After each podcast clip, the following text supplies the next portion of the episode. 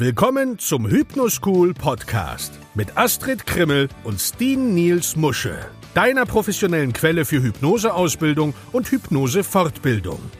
Hier sind deine Gastgeber Astrid Krimmel und Steen Niels Musche.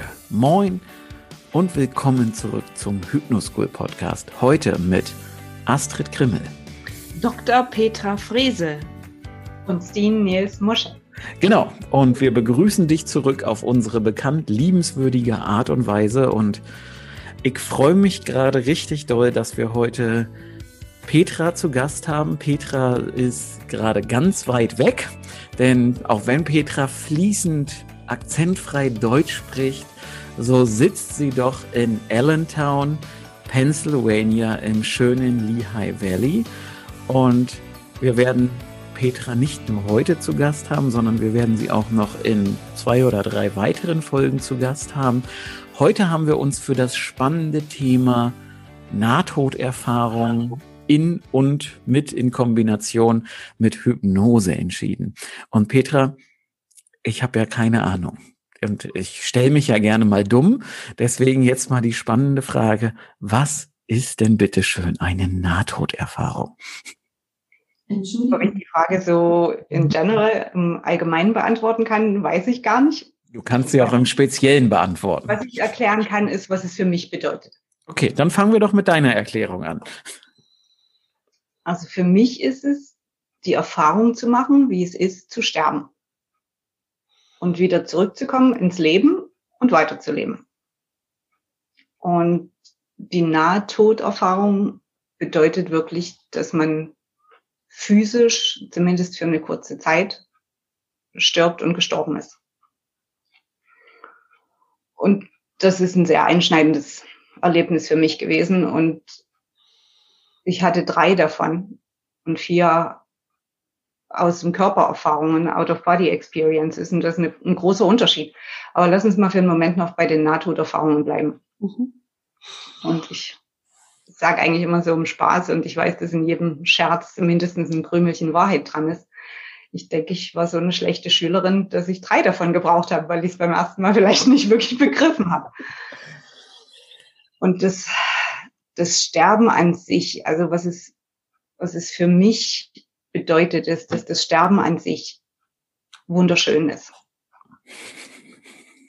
Das ist, glaube ich, nur für die schlimm, die hier bleiben. Mhm. Ja.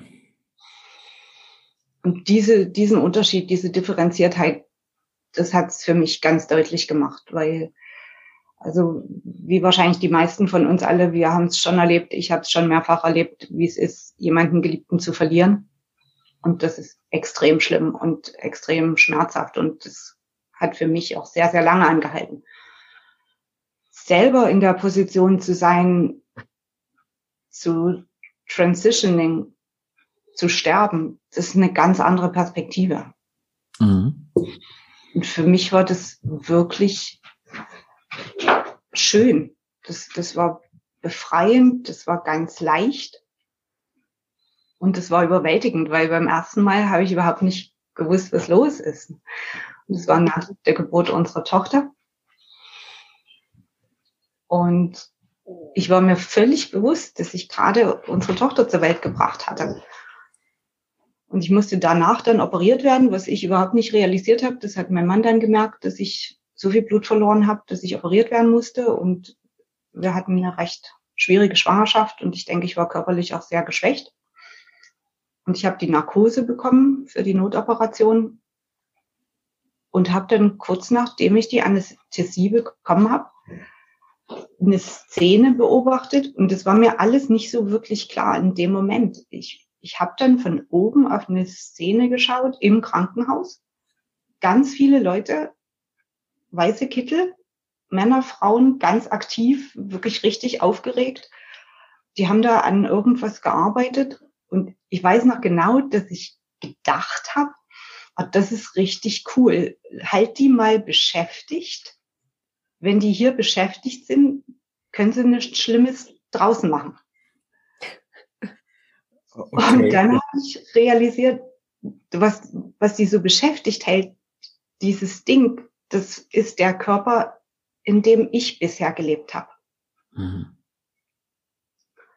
Und als ich das realisiert hatte, dass das mein Körper ist, hat mich eine wirklich ungeahnte Kraft. Also ich kannte das vorher nicht und habe das hinterher außer bei Nahtoderfahrung auch nie wieder erlebt. Hat mich gedreht um 180 Grad. Also ich habe den ganzen Raum gesehen gehabt und dann hat es mich 180 Grad gedreht und ich bin durch einen ganz kurzen Tunnel, schwarz, ganz kurz, ging alles ganz schnell durch den Tunnel gepresst worden und war in einem nie vorher gekannten Licht. Weiß, hell, warm, leuchtend, nicht blendend, einfach wunderschön. Und zu dem Zeitpunkt, ich hatte noch nie was von Nahtoderfahrung gehört. Ich war nicht spirituell. Ich hatte als kleines Kind mit Engeln geredet. Das habe ich dann aufgehört aus später zu erklärenden Gründen. Ich war Wissenschaftlerin, Ingenieur und Wissenschaftlerin. Ich, mein, mein analytisches Hirn hat nicht gewusst, was jetzt passiert. Und ich bin dann in dem Licht gewesen und habe so wie, wie, wie Schatten oder wie, wie Nebelgestalten Gesichter gesehen, allerdings keine Körper. Und ich habe dann meine Groß, Großtante erkannt. Die hatte ich als kleines Mädchen in dem Leben kennengelernt. Wir hatten nicht oft Kontakt. Und die war viele Jahre vorher gestorben. Und diese Tante hat mich in Empfang genommen und noch mit anderen Seelen, heute sage ich, es waren Seelen, sind Seelen. Und diese Tante hat mir gesagt, warum ich jetzt da bin und dass ich ganz viel lernen muss und sie mir alles erklären und zeigen wird. Und dann kam Gott. Und Gott hat einen Satz zu mir gesagt. Damals haben wir in Berlin gelebt und wir haben Engl äh, nicht Englisch gesprochen, kein Wort, nur Deutsch. Und Gott hat zu mir einen Satz gesagt auf Englisch. The world needs to know. Und dann war Gott wieder weg. Und dann hat meine Großgroßtante mit den anderen Seelen mir alles Wissen gegeben. Und dann hat sie gesagt, so, und jetzt gehst du zurück. Und ich wollte nicht. Ich wollte absolut nicht zurück. Und mir war völlig klar, dass ich gerade eben meine heiß ersehnte, lang erwartete Tochter geboren hatte, dass ich einen Mann habe, den ich sehr, sehr liebe. Ich wusste das alles und wollte trotzdem nicht zurück. Nicht, weil ich, weil ich die nicht liebe, sondern weil ich wusste, die kommen zurecht.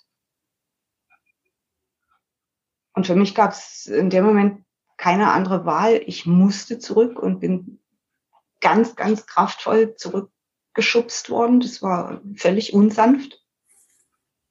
Und ganz plötzlich war ich wieder zurück in meinem Körper.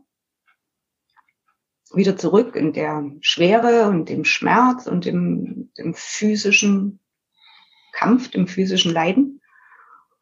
Und auf der Erde war es sechs Stunden und ein bisschen später. Und für mich war das Gefühl praktisch nichts. Und ich sag so im Nachhinein, also mein Mann ist durch die Hölle gegangen, während ich im Himmel war. Weil in der Zwischenzeit hatten sie ihm gesagt, dass sie mich verloren haben und dass er wahrscheinlich alleinerziehender Vater ist. Weißt du, was in der Zeit hier in diesen sechs Stunden mit dir passiert ist? Also was die gemacht haben, ich meine, die haben dich ja in den sechs Stunden reanimiert. Ne, das glaube ich jetzt mal nicht. Also ich weiß davon nicht viel. Ich weiß, dass das hektisch an mir gearbeitet wurde und ich weiß auch, dass sie irgendwann gesagt haben, okay, jetzt haben wir sie an den Maschinen und mehr können wir im Moment nicht machen. Ah, okay. Wow. Okay. Dann mein Mann auch zurückgelassen zu mir und haben gesagt, wir wissen nichts, wir wissen nicht, ob sie wiederkommt oder nicht. Das mhm. tut ihnen leid. Und dann hat mein Schwiegervater angerufen. Mein Schwiegervater war Gynäkologe und der hat angerufen und vielleicht, also ich weiß es nicht, ne, das ist jetzt rein spekulativ und höchst spirituell. Vielleicht war auch er derjenige, der mir mit seiner Energie gesagt hat, so und jetzt komm und jetzt komm wieder hierher. Ich weiß es nicht. Mhm. Wow. Mhm. Eigentlich mag ich das gar nicht unterbrechen, aber ich bin so neugierig. Äh, du hast eben gesagt, deine, was war das, was für, was, deine Großtante? Die hat dir alles Wissen gegeben. Ja. Wie ist dieses Wissen zu dir gekommen? Gebeamt. Ich also das heißt, zack, einfach wie Matrix angeschlossen und zack, auf einmal war es da? Richtig. Als, als ob ich die Finger in eine Steckdose gesteckt habe und schwupp habe ich alles gehabt. Download. Cloud. Und konntest du dich dann sozusagen nach dem Auftauchen hier wieder an das Wissen erinnern? War das für dich abrufbar oder musste das dann erst noch in dir wachsen oder äh, keine Ahnung, irgendwie entdeckt werden? Also partiell war es sofort abrufbar mhm. und das hat wahrscheinlich auch zu den Problemen geführt, die ich danach dann, also mal abgesehen von den körperlichen Schwierigkeiten, mhm. die ich danach erlebt habe, weil mein Wissenschaftlerhirn, was ja pur auf Ingenieurwesen und Wissenschaft trainiert war, hat auf einmal ein Overload an Informationen bekommen, die da gar nicht reingepasst haben. Und ich hatte wirklich keine Ahnung, wie ich das zusammenkriege. Ne? Und für mich war bis dahin Wissenschaft, pure Wissenschaft ist mein Leben. Darauf baue ich. Das kann ich erklären, das kann ich messen, das kann ich mhm. reproduzieren, das kann ich vorhersagen. Und auf einmal war da was, ein riesen ein Riesenpäckchen, was ich überhaupt nicht erklären, messen, reproduzieren oder vorhersagen kann. Und, und für mich war der Ansatz entweder oder. Also ich kann es entweder wissenschaftlich erfassen oder es existiert nicht. Und jetzt muss ich, bei mir drängt schon die ganze Zeit eine Frage. Wie bist du denn damit dann dann? Also, ja, du hast ja gerade schon angefangen. Wie bist du damit umgegangen? Also, du hast Informationen gekriegt, die du dir wahrscheinlich damals nicht erklären konntest.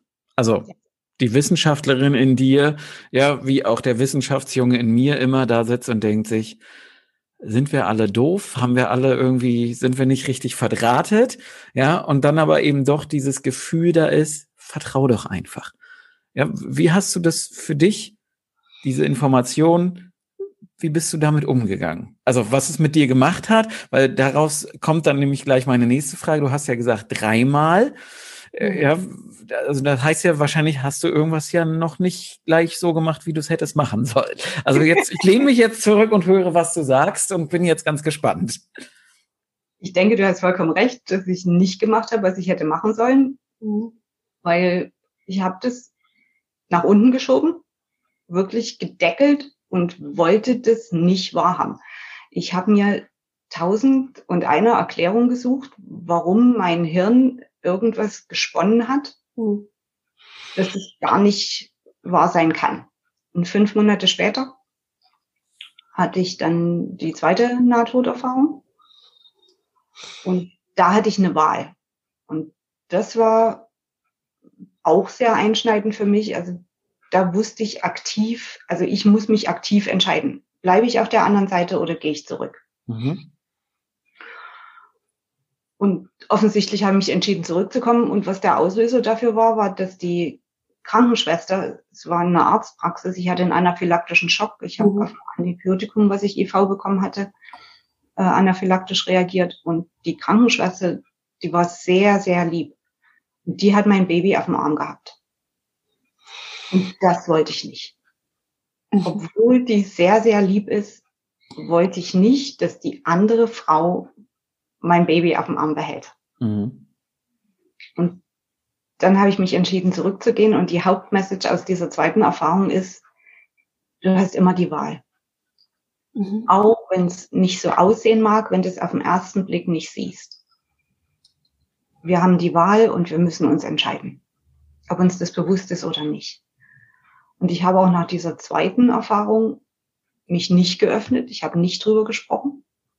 Ich habe es wirklich mit aller Macht versucht, unter dem Deckel zu halten.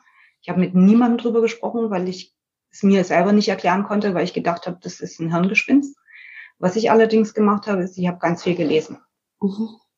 Ich habe Bücher über Bücher, ich meine, das ist lange her, ne? Das war 1994 und ich habe die Quellen, die ich finden konnte, habe ich mir alle reingezogen und habe gelesen und gelesen und gelesen. Und nach ein bisschen mehr als sechs Jahren von der ersten Erfahrung war das dann so, dass mein Mann gesagt hat, also es war offensichtlich, was mir nicht bewusst war, recht schwierig mit mir in der Ehe. Er hatte eine Wissenschaftlerin geheiratet. Mhm. Und auf einmal war da jemand, die alles in Frage gestellt hat. Ohne es auszusprechen, aber er hat es ja gemerkt. Und dann hat er dort gesagt, also wir müssen reden, so kann das nicht weitergehen. Und da habe ich dann meine Angst überwunden und habe das allererste Mal überhaupt über meine Erfahrungen gesprochen, eben mit meinem Mann. Mhm. Und zu meinem großen Erstaunen hat er völlig anders reagiert, als ich erwartet habe. Also ich kenne ihn ja gut und ich hätte es wissen müssen. Und im Nachhinein war es auch völlig idiotisch, was ich da so gedacht habe. Es war pure Angst. Mhm. Und ich weiß, Angst ist nie ein guter Berater. Mhm. Und der Dirk hat gesagt, wenn du das so erlebt hast, dann müssen wir jetzt sehen, wie wir damit klarkommen. Der hat mich nicht angezweifelt. Also das war viel, viel mehr Vertrauen in mich, als ich selber hatte.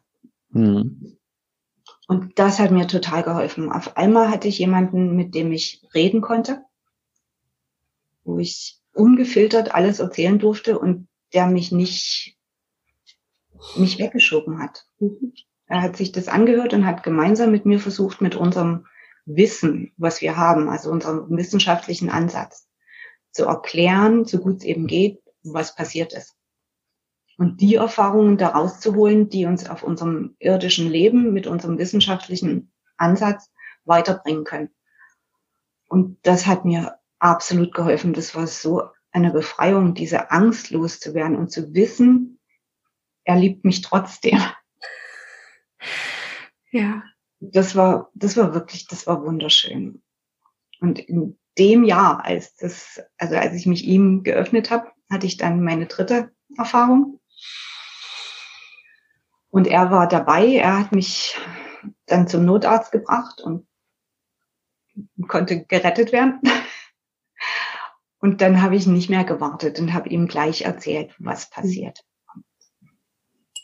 Das war schon wirklich schön. Allerdings hat es dann eben nochmal fast 20 Jahre gebraucht, bevor ich das erste Mal öffentlich drüber gesprochen habe. Mhm. Ich denke wieder, es war die Angst, eben die, die Zweifel, die Selbstzweifel, wie erkläre ich das? Der, der wissenschaftliche Hintergrund, die Motivation, das erklären und greifen zu können, hat mich zurückgehalten, das öffentlich zu teilen, mhm. weil ich die wissenschaftliche Erklärung noch nicht habe. Ne? Aber ist gerade, also du, Wissenschaft ist gerade ein interessanter Ansatz, über den ich jetzt mal, den ich jetzt mal einbringen möchte. Du hast drei Erfahrungen gehabt und ich weiß ja, Petra, du bist bei der bei der International International Association for Near Death Studies übernimmst du ja ein ein Chapter ich überlege gerade, also so, so eine Ortsgruppe, kann man Ortsgruppe sagen? Ja. Ähm, da, da hast du ja Kontakt zu anderen Menschen, die ähnliche Erfahrungen gemacht haben. Und bei mir rattert gerade die im Kopf meine, ich würde jetzt die These aufstellen, kann es sein, dass Menschen, die so eine Erfahrung gemacht haben, vielleicht empfänglicher ist vielleicht das blöde Wort, aber dass denen das aus irgendwelchen Gründen mehr als einmal passieren kann? Also hast du sowas schon mal bei den Leuten, mit denen du darüber redest, mit denen du Kontakt hast, hast du sowas da schon mal wahrgenommen, gehört, mitgekriegt oder gar nicht? Doch, und, und ich muss total lachen, weil da gibt sogar einen Begriff dafür. Okay, siehst du, ich kenne mich ja nicht aus, aber deswegen, ja. Also Leute, die, die sechs solche Experiences, also Nahtod oder Out-of-Body-Experiences haben, sechs und mehr, die heißen Frequent Traveler. Okay. Ja, und ab wann wird man Senator? Nein. Ja. als ich das erste Mal gehört habe, ich, ich musste wirklich lachen, weil ich bis dahin gedacht habe, diesen Status kann man eben eigentlich nur bei einer Fluggesellschaft erlangen. und ja, Frequent Traveler mit drei Nahtoderfahrungen und vier Out-of-Body-Experiences gehöre ich zu dieser Gruppe. Und ja, das gibt mehr Leute, als ich mir je habe vorstellen können, die das erlebt haben, auch mehrmals. Mhm. Und ich habe früher wirklich gedacht, ich bin so schwer von Begriff oder weigere mich so sehr, das aufzunehmen, dass ich mehrere von diesen Erfahrungen brauche. Allerdings ist es wahrscheinlich eher so, dass wenn man eben zu dieser Gruppe gehört, dass man jedes Mal mit neuen Aufträgen zurückkommt. Also es, es ist mehr so, also der eine Mann hat mir das mal wunderschön erklärt, das ist, als ob du zum Chef zitiert wirst und du kriegst das nächste Paket Projekte. Und wenn du die Projekte in Gang gesetzt hast und wieder ein bisschen Kapazität hast, dann wirst du wieder schon zum Chef zitiert und kriegst die nächsten Projekte. Okay. Und das macht für mich ziemlich viel Sinn und hat für, von mir auch die Last genommen, dass ich zu störrisch bin oder was auch immer, ne, dass ich das so oft brauche. Nee, das ist eben, zum Chef muss man halt öfter mal. Spannend.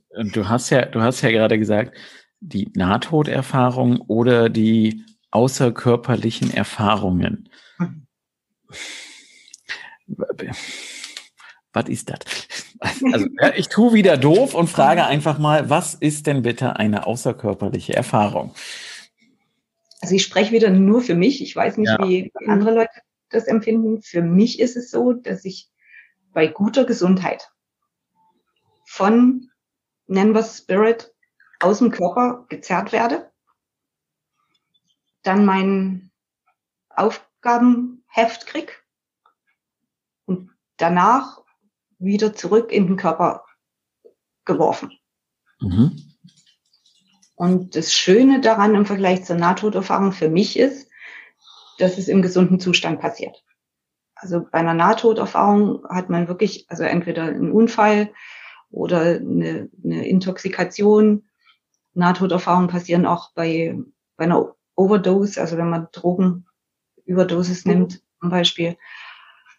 Und dann braucht es hinterher eine lange Recovery Phase, also die Phase des Gesundwerdens wieder. Mhm. Bei einer Out-of-Body-Experience ist es nicht. Also was für mich extrem schmerzhaft ist, ist, wenn ich rausgeholt wäre aus dem Körper, das ist alles schön, das, das fühlt sich wirklich gut an.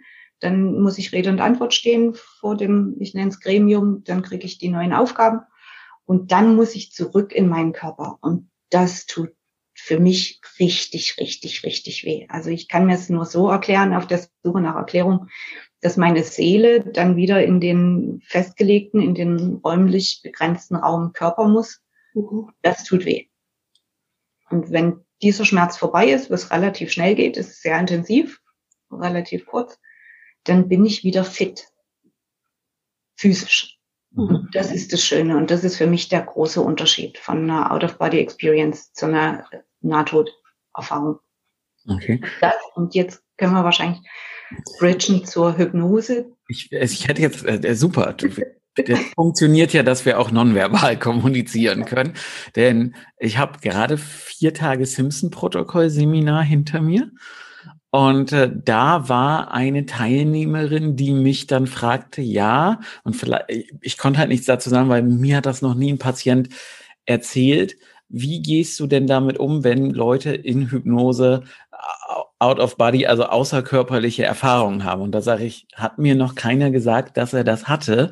Und vielleicht würden sie sich das auch nicht trauen, mir das gegenüber zu sagen, weil viele wahrscheinlich eher denken, dass ich solchen Dingen ablehnt oder so.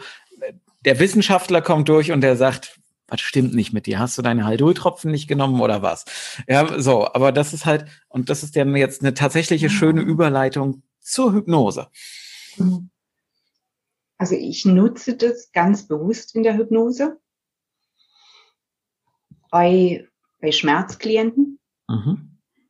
oder auch bei End of Life, also bei, bei schweren Erkrankungen, wo, wo man wirklich weiß, dass der, die Heilung nicht wieder gesund werden ist, sondern die Heilung eine friedvolle, ein friedvoller Abschied von diesem Leben ist. Und diesen Menschen zu helfen, sich vorzubereiten und ihnen beizubringen, ihnen zu zeigen, dass sie aktiv, friedvoll, liebevoll sterben können. Das, ich glaube, das ist der große Vorteil, den ich habe. Also ich weiß, das geht, dass man seinen Körper verlassen kann und wieder reingeht, dass man das üben kann. Ich mache das relativ regelmäßig. Also es ist ein Unterschied, ne, ob ich von, von Spirit oder irgendeiner großen Macht aus dem Körper geholt wäre oder ob ich das aktiv initiiere. Und das bringe ich den, den Klienten bei, für die das richtig ist. Also ich mache das nicht mit allen. Ne? Mhm. Wenn wir eine Raucherentwöhnung machen, brauchen wir keine Out-of-Body-Experience. Nicht? nicht zwingend, nicht zwingend. Also ich will ja. das jetzt nicht vorwegnehmen oder ausschließen. Ja. Nur, also Gaußsche Verteilungskurve ist weniger als bei anderen Erkrankungen. Also brauchen es keine Erkrankung. Ja. Also gerade bei Schmerzpatienten, wenn man einem Schmerzpatienten beibringen kann, dass der aktiv, wenn, wenn er das braucht, seinen Körper verlassen kann. Und für die Zeit in die Seele frei ist, leicht ist, völlig ohne Schmerzen, ohne Einschränkung, ohne, ohne Leiden. Und wenn er wieder sich kräftig genug fühlt, wieder zurückgeht in den Körper und dann wieder neue Kraft hat, um das irdische Leben würdevoll weiterzuführen. Und wenn es dann so weit ist, dass man eben nicht zurückgeht in den Körper, eine aktive Transition durchführen kann. Das ist also ich tue mich total schwer zu sagen, das ist wunderschön, wenn es ums Ende des Lebens geht. Und doch ist es wunderschön, das mitzuerleben, dass diese Menschen, die sterben, würdevoll, selbstbestimmt, noch liebevoll Abschied nehmen können, sowohl von ihren Lieben als auch von dem Leben selber. Also wenn durch dieses Kraftschöpfen und Wissen, ich bestimm's ist es ein ganz anderes Abschied nehmen als mit Angst und sich ausgeliefert fühlen, nur der Medikation, nur den Maschinen, nur dem, sagen wir mal, der, der modernen Medizin, sondern in Ergänzung dazu. Ja, natürlich, wir brauchen die Medizin und, und für mich ist es inzwischen und. Es ist nicht mehr entweder oder, wie es ganz am Anfang meiner Erfahrung war. Ich konnte es nicht zusammenbringen. Hm. Jetzt weiß ich, wir brauchen beides die medizinische, die schulmedizinische Unterstützung auf jeden Fall und gleichzeitig die Würde des Menschen erhalten. Und ich habe darüber auch relativ ausführlich in meinem ersten Buch geschrieben, wie ich, wie wir das trainieren können. Wie heißt doch das Buch gleich? Your Script for Hope. Your Script for Hope. Kann man im gängigen Buchhandel, also wir freuen uns, wenn ihr das auf Amazon bestellt, äh, kaufen. Ja, also ich glaube, ist, also es, auch wenn du jetzt gleich böse bist, wird das, also momentan ist es ja auf Englisch. Ich habe gehört, es gibt's irgendwann auch mal auf Deutsch. Ja, gut. Ist ist Planung. Ja, das nächste wird das Audiobuch sein, das ist auch auf Englisch. Mhm. Und dann kommt die deutsche Übersetzung. Okay. Your Script for Hope, Overcome a Devastating Diagnosis. Entweder wieder gesund werden und das Miracle kreieren oder das Miracle einer friedvollen, liebevollen Transition kreieren. Ja. Mhm. Astrid. Ja, ja, ja. Ich bin sehe, du hast eine Frage. Ja, ja, natürlich. Ich habe, ähm, also du hast ja berichtet, dass es für dich erstmal sehr schwer war, über diese Nahtoderfahrung zu sprechen. Ja. Weißt du, geht es anderen Menschen damit ähnlich? Ja. Mhm. Okay. Was würdest du denn, bitte? Es sind nicht alle so Spätzünder wie ich, dass sie 25 Jahre dazu brauchen. Das haben, also ich habe noch niemanden erlebt, der sagt, ich hatte eine Nahtoderfahrung, lass mich mal davon erzählen. Ja, ja. Warum ist das so schwer? Vielleicht, weil wir in unserer Kultur, ich weiß nicht genau, wie es in anderen Kulturen ist, so erzogen sind, wenn man stirbt, stirbt man. Wenn man stirbt, ist dieses Leben zu Ende. Und diesen, diesen festen Glaubenssatz auszuhebeln und auf einmal zu erleben, so ist es doch gar nicht. Mhm. Vielleicht weiß man gar nicht, wie, wie man damit umgehen soll. Und auch die, die Trauer, die mit dem Sterben verbunden ist. Mhm. Und ich wirklich, ich muss hier das ganz doll betonen. Also eine Nahtoderfahrung zu haben, schützt nicht davor, den Schmerz der Trauer zu fühlen. Das, das tut trotzdem, ich will nicht sagen genauso, es tut trotzdem extrem weh, wenn man jemanden Geliebten verliert. Mhm. Auch wenn man weiß, das geht weiter und das Sterben an sich ist schön. Trotzdem fühle ich die Trauer. Ich habe zwei Kinder im Himmel, es, es tut furchtbar weh. Ja also ich spreche ja gerne mit Menschen, die sowas haben oder ich frage sie eben auch direkt, ob sie sowas mal erlebt haben. Und ähm, die sagen mir schon das Gleiche, was du sagst, aber sie sagen, mein eigenes Sterben, das macht mir keine Angst mehr. Davor habe ich keine Angst mehr. Nicht, wenn es um mich selber geht.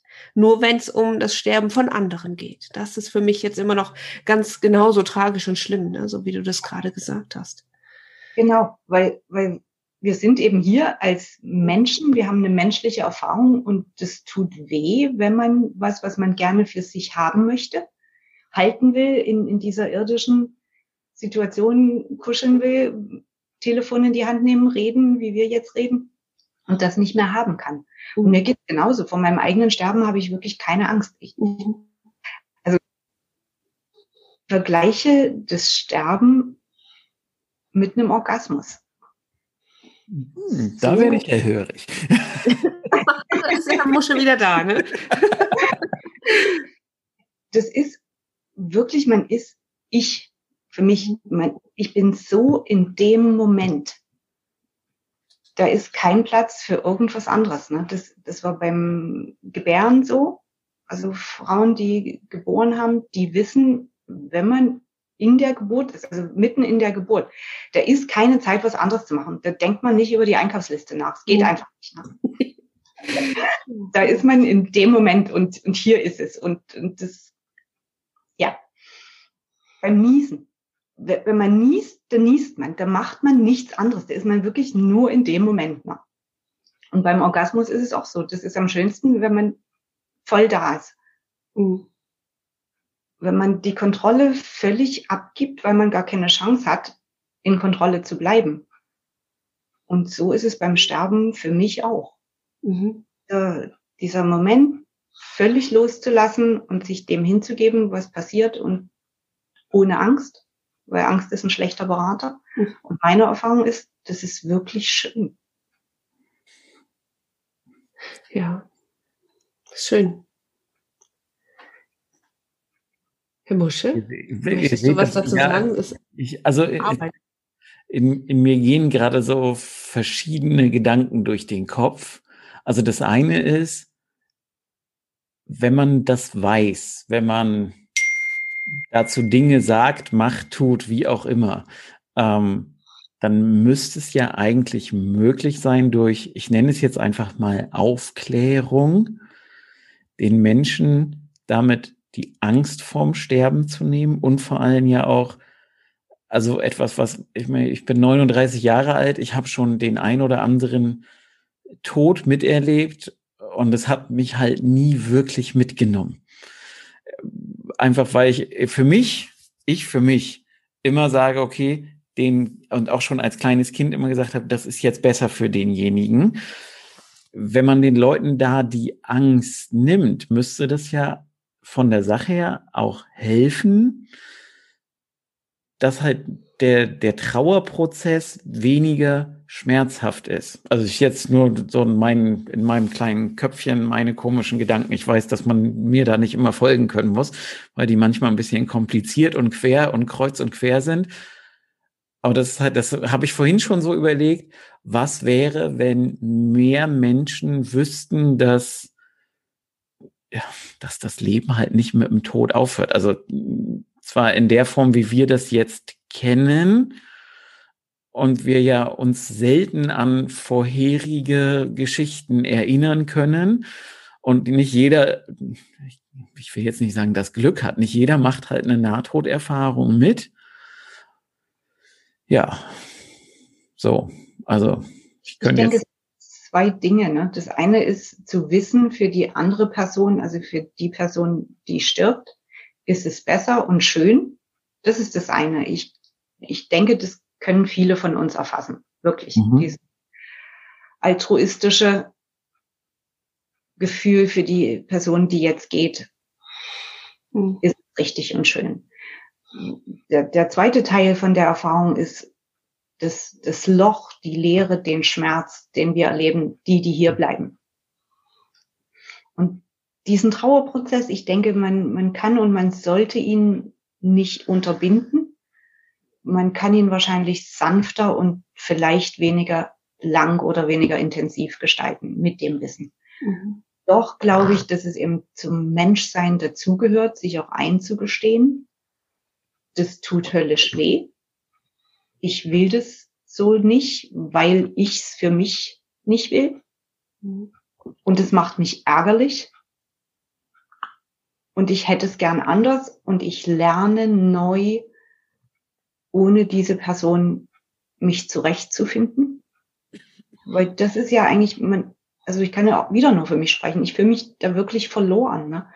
Wo, wo ist der Sinn meines Lebens? Was fange ich mit meinem Leben an? Warum mache ich das alles? Was, was, was treibt mich an? Was motiviert mich? Und für mich ist das ganz ausgeprägt. Also, und ich denke für viele Menschen auch, und ich erlebe das mit meinen Klienten immer wieder. Wenn die ihren Purpose, wenn die ihren, ihren Sinn haben, wenn die wissen, warum stehe ich morgens auf, warum mache ich, was ich mache, was treibt mich an, warum, dann können die so gut wie alles meistern.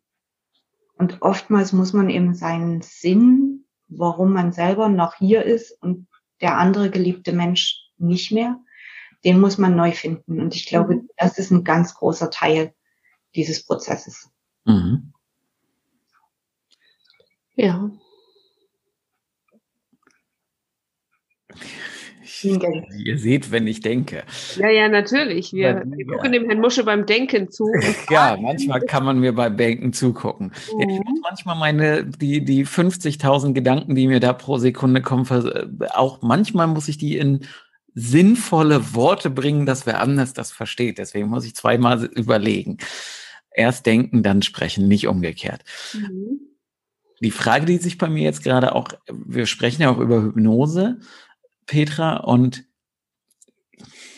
sind Wunder möglich? Also mal angenommen, du trainierst mit dem Patienten eben so eine außerkörperliche Erfahrung zu haben und der kriegt irgendwelche Informationen.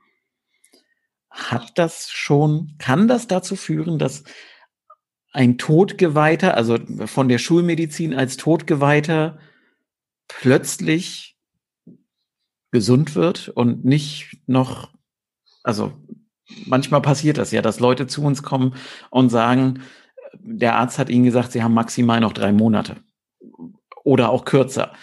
Dass wenn die solche Erfahrungen machen, dass aus den drei Monaten plötzlich drei Jahre oder gut, für 30 Jahre sind wir, glaube ich, alle noch nicht lange genug äh, in dem Job unterwegs, aber dass das Leben sich plötzlich verändert, Gesundheit eintritt oder eine signifikante Verbesserung, so dass man eben diese drei Monate aus meinem Beispiel einfach überlebt.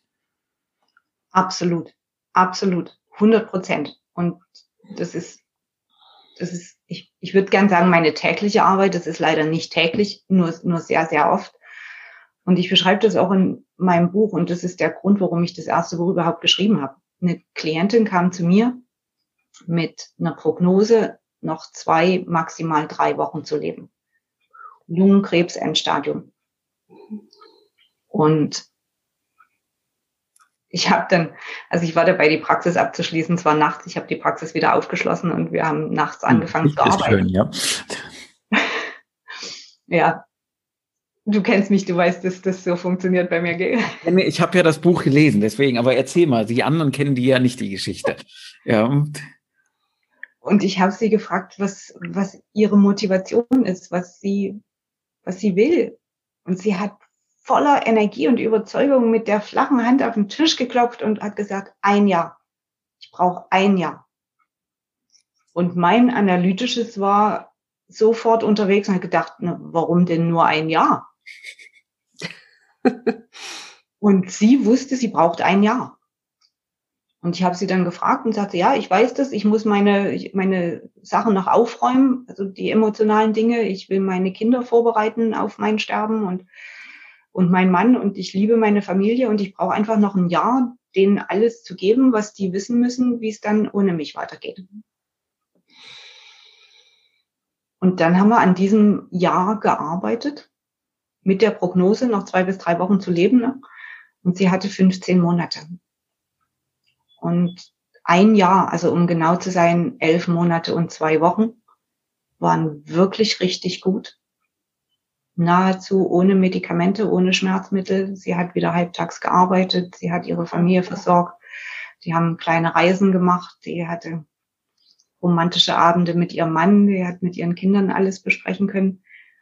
Und die letzten drei Monate waren dann wirklich schwierig, also wenn ich werte, ne, recht schwierig. Und ich habe auch nach ihrem Tod mit ihren Kindern gearbeitet. Das ist eine ganz große Ehre für mich.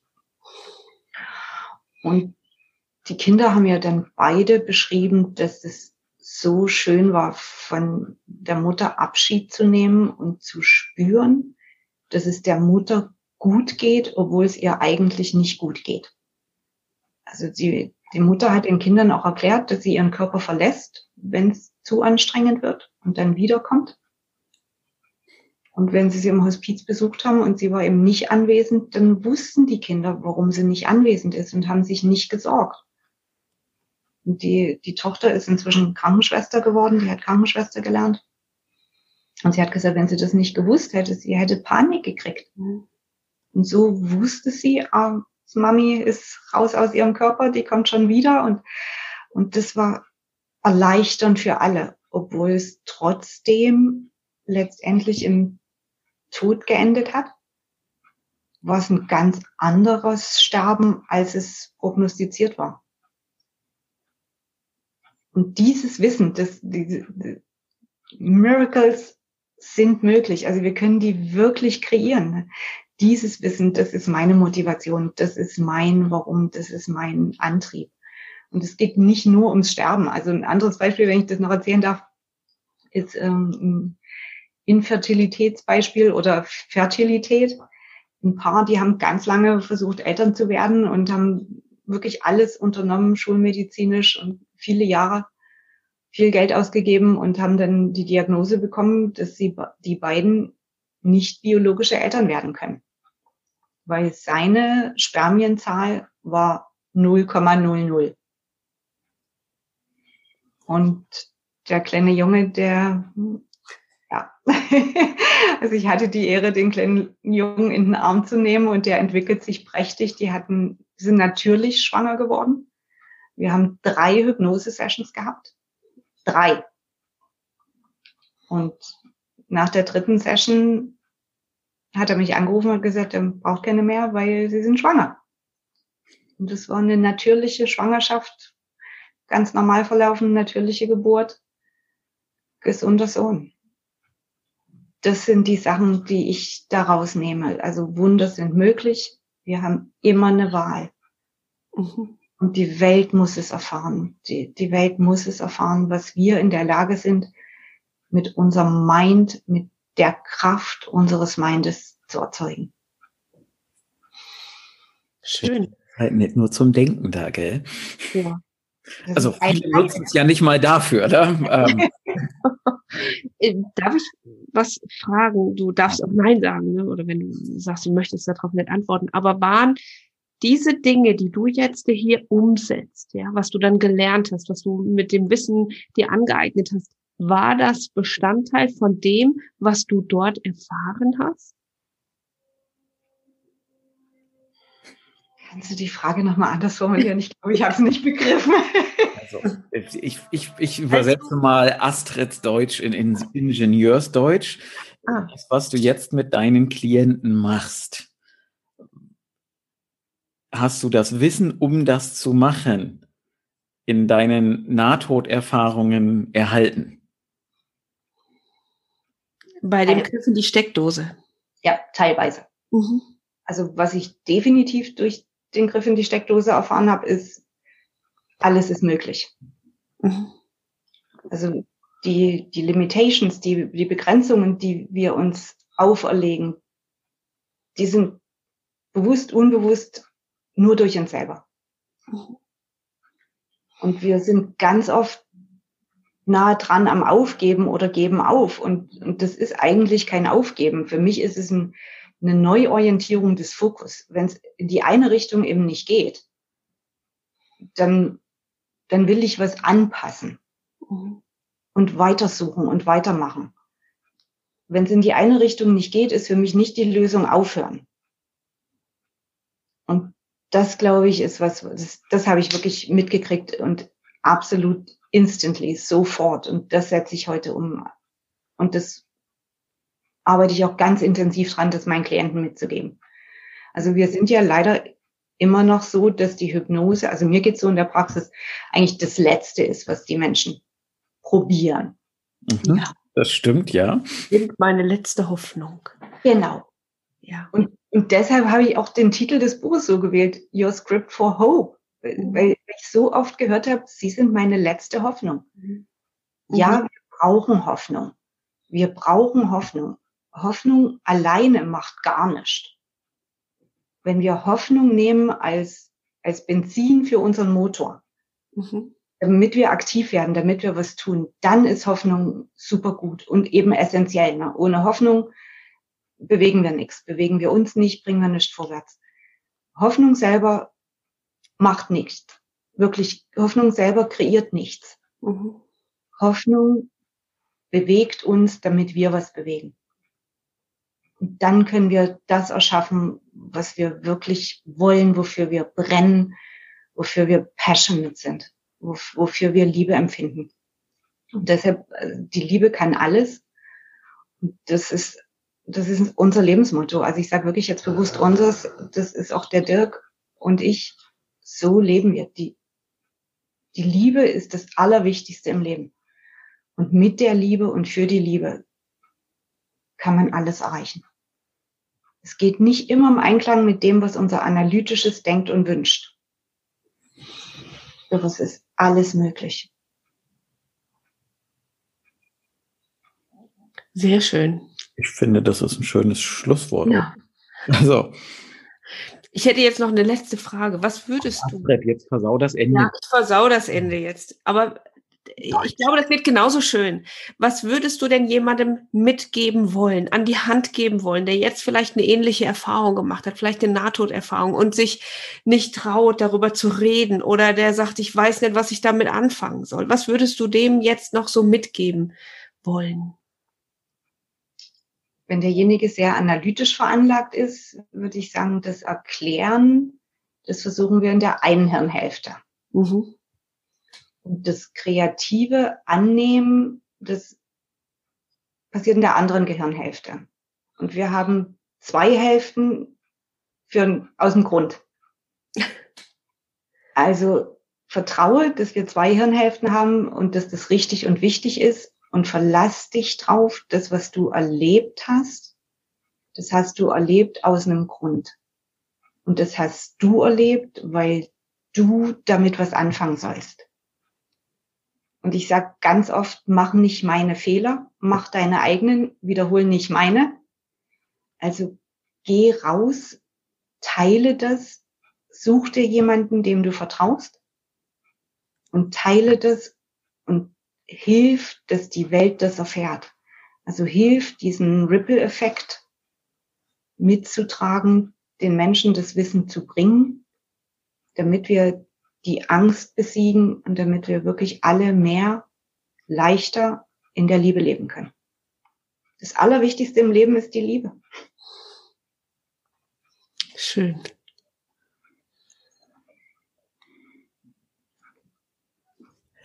Ich hätte zwar noch zwei, drei Fragen, aber wir lassen das jetzt einfach so stehen. Und äh, Ach doch, du kannst es doch rausschneiden.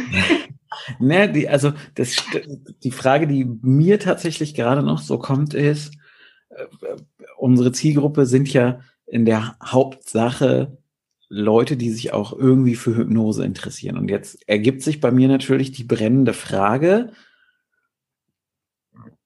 also mal angenommen, ich bin Schmerzpatient oder ich habe eine wirklich terminale Erkrankung. Kann mir jeder Hypnosetherapeut beibringen, wie ich im Zweifelsfall den Körper verlassen kann? Also kann das jeder lernen? Also ich du weißt, worauf ich hinaus will. Ist das was für jeden? Kann ich, also auch jemand, der sagt, Nahtoderfahrung, äh, was ist das dann? Ja, äh, also äh, die sehr wissenschaftsorientierten, die so null Berührungspunkt mit allem, was nicht ganz, was sich in keinem Buch wiederfinden lässt, also in keinem wissenschaftlichen, also 100 Prozent, wir wissen ja, Wissenschaft besteht ja auch immer aus These und Antithese und also du weißt, was ich meine. Kann jemand, der so sehr rational, wie bitte? Habe ich zu Hause jeden Tag. Ich These, Dirk Antithese. Oder so, ich, also. ich, weiß, dass ihr das zu Hause habt. Also ich finde das auch immer sehr schön.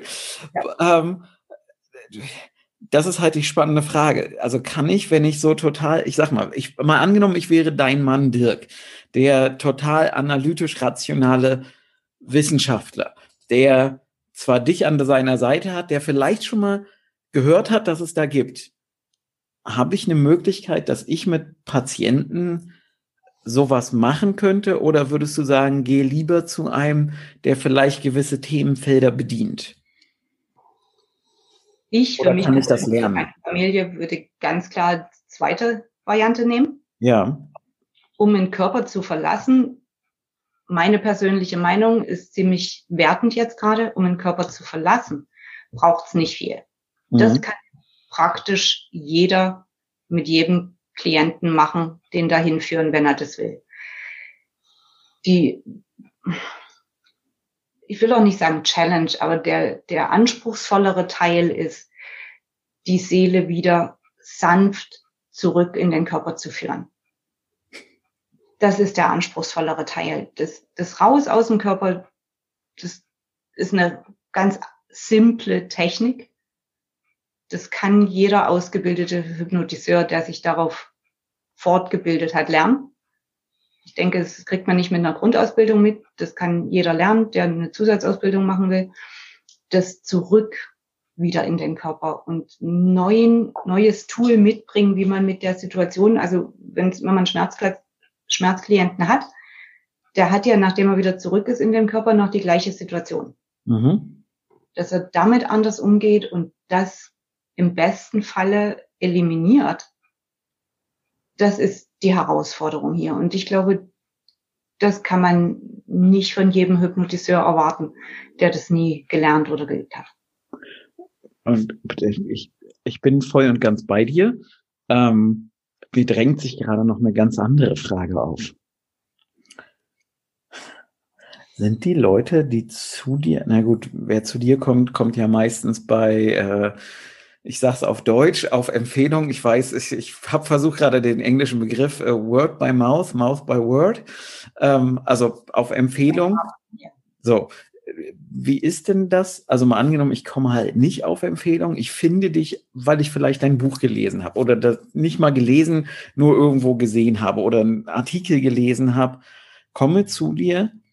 Ist denn jeder Betroffene, jeder Patient offen und bereit für solche ja nicht ganz 0815 Erfahrungen, also für solche besonderen Erfahrungen. Bereitest du die besonders darauf vor?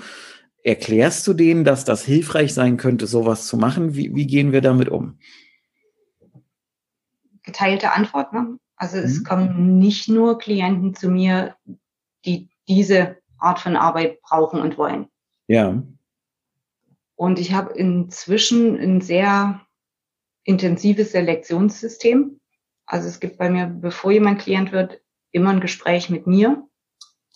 Und da entscheiden wir gemeinsam, sind wir ein gutes Paar für die Arbeit. Ne? Mhm. Und es gibt wirklich eigentlich mehr Leute, mit denen ich nicht arbeite, als Leute, die dann letztendlich wirklich Klienten von mir wären.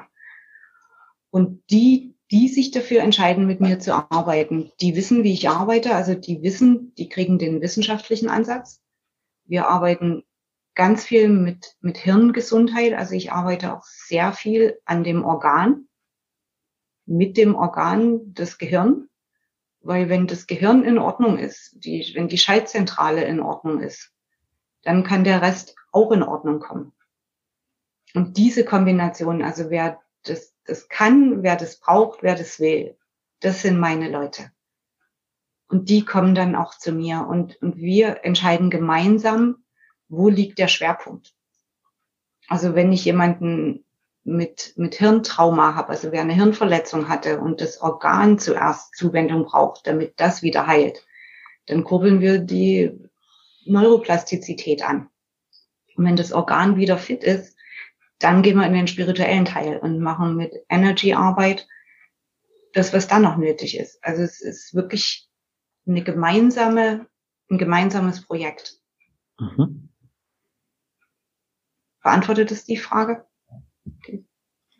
Astrid, beantwortet das die Frage? Also ich habe verstanden, was du wolltest, aber ja, ich denke, es beantwortet es soweit. Ja, ja, ja doch. Natürlich. Die Entscheidung halt, klar, wenn, wenn ich den Patienten aufkläre und informiere und sage, pass auf, so arbeite ich, dann kann der ja auch entscheiden, will ich das noch oder will ich das nicht. Genau. Und deshalb, deshalb eben dieses wirklich recht ausführliche Gespräch, bevor wir überhaupt anfangen, miteinander zu arbeiten. Also das ist äh, ohne Kosten. Das Gespräch ist einfach davor. Das Complimentary, wie heißt das? Das ist gratis. Mhm. Nur Complimentary Wi-Fi, aber das ist ein anderes Thema. Okay. Dann entscheiden wir gemeinsam, wollen wir für dieses Projekt, für diese Zeit ein Team sein. Mhm. Und ich bin sehr transparent im Vorfeld. Ich glaube, meine Klienten wissen, worauf sie sich einlassen und ich weiß das auch. Und wenn wir Ja zueinander sagen für dieses Projekt, für diese Zeit, dann sind wir quasi verheiratet für die Zeit und das Projekt. So intensiv wird es dann auch. Also. Ja. Cool. Schön. Dann würde ich nehmen wir jetzt den dritten Anlauf, die Folge quasi rund machen und abzuschließen. Ähm, Petra, hast du noch äh, jetzt, wir reden über Nahtort, wenn ich jetzt sage, hast du noch irgendwelche letzten Worte? Hier heute für diese Folge jetzt, dann hau sie jetzt einfach raus. Hm, für diese Folge. Die, das Allerwichtigste im Leben ist die Liebe und vertraue der Art des Heilens im Sinne von Weisheit. Also wir brauchen die Medizin mit dem Wissen und wir brauchen die Weisheit das gemeinsam. Und das verbindende Element ist die Liebe und dann kann, kann man Wunder kreieren. Das ist doch jetzt ein schönes Schlusswort. Petra, wir danken dir für, ich glaube, wir haben jetzt fast eine Stunde hier rum. Wir, wir danken dir ganz, ganz, also von, von ganzem Herzen. Ich bin froh, dass wir dich jetzt heute hier hatten und ich sage jetzt einfach nur Danke für an dich, Petra, danke für deine Zeit und zu Astrid sage ich einfach nur, sag Tschüss, Astrid. Danke, Astrid. Danke. Das war der Hypnoschool Podcast. Baue das Selbstvertrauen auf, das du brauchst, um erfolgreich mit Hypnose zu arbeiten. Lerne jetzt Hypnose und Hypnosetherapie auf www.hypnoschool.de.